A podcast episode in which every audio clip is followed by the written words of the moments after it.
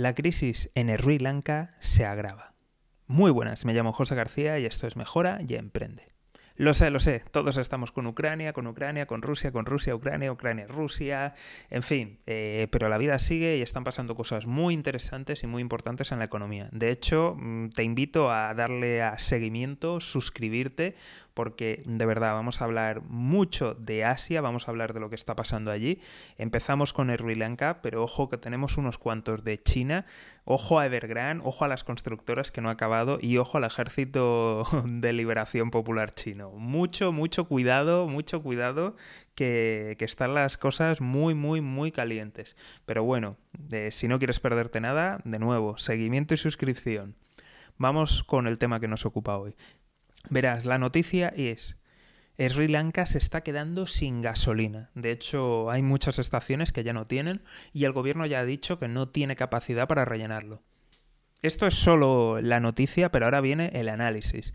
Si recuerdas del último capítulo, si no lo has escuchado, eh, te invito a, verlo, lo dejaré sugerido, links o por ahí algún lado, o si no, simplemente te metes en el buscador de la página, pones Sri Lanka y, te saldrá el, capítulo anterior.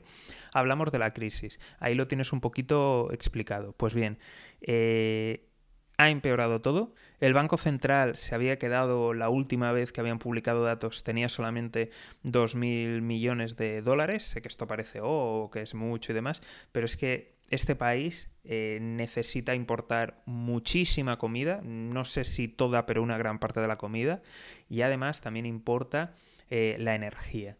De tal forma que eh, primero empezó a escasear la comida, o sea, así de, duro, empezó a escasear la comida, empezaron a faltar algunos productos, se dispararon los precios, la inflación subió, Después empezó a fallar la energía, hubo cortes de luz, hubo momentos en los que solamente tenían cuatro horas al día y ahora eh, se está acabando la gasolina. Y esto es terrible por una razón, porque no estamos hablando de que la gasolina se esté usando para los vehículos, sino que había por los cortes de luz y por la situación tan dramática, había muchos generadores y de esa forma podían abastecerse y podían tener servicio. Hablamos de, pensemos en hospitales, pensemos en alimentación, frigoríficos, aire acondicionado, o sea, muchísimas cosas funcionan con electricidad y realmente es, es un auténtico drama y que, se haya, que no haya gasolina es algo terrible, porque imaginaros,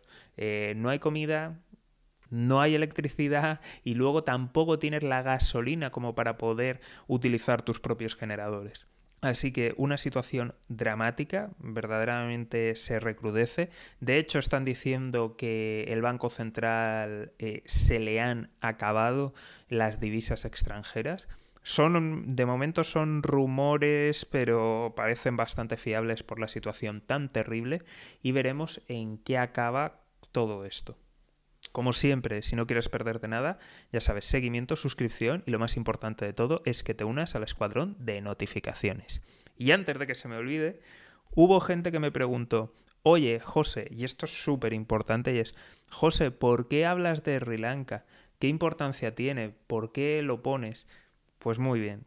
Eh, no sé si lo he contestado, a lo mejor lo he contestado por texto o no sé si en otro vídeo lo, lo he comentado, pero aquí te lo voy a decir y es que lo que está pasando en Sri Lanka es algo que está pasando en muchos otros países y es un claro ejemplo de muchas, muchas cosas. Hablamos de la trampa de la deuda, hablamos de, las subidas de, de, tipos de interés, hablamos de la inflación, muchas cosas que ya están empezando a pasar en otros países. En Sri Lanka empezó antes y mucho más fuerte. Y por eso me, me pareció muy interesante empezar a hablar de Sri Lanka y más que nada para que, bueno, eh, la gente que me escuche en países que eh, ahora mismo estarán amenazados por lo que está por venir, pues que tomen medidas.